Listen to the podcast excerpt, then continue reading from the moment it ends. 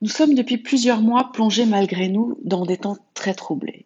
Notre vie quotidienne en est impactée. C'est comme si notre contrôle s'amenuisait au fil des jours. Petit à petit, nous devons accepter que nous contrôlons de moins en moins l'environnement extérieur.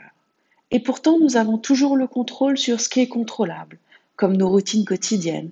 Continuer à être vigilant sur les points qui participent à notre santé mentale, comme le sommeil, l'alimentation équilibrée, les activités sportives, la marche et bien entendu les interactions sociales. Mais on aimerait pouvoir prédire le futur, tout en sachant que nous n'avons pas de boule de voyance. Mais est-ce que la meilleure façon de prévoir le futur ne serait pas de l'inventer? L'art d'inventer est le plus ancien travail de l'homme. L'être humain a dû s'inventer. En premier lieu, inventer, développer des techniques pour vivre au sein du monde et en second, s'inventer soi-même, nos désirs, nos besoins, l'exploration de notre réalité.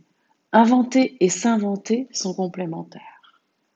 La question qui se pose est comment on apprend à inventer et à s'inventer? L'intuition, l'éducation, le travail vont permettre de construire une réalité qui correspondra le plus possible à nos attentes et à nos rêves. Le travail, perpétuel, physique et ou cérébral, nous permet d'avancer sur notre chemin de vie. Et demain, comme chaque année, pas de travail.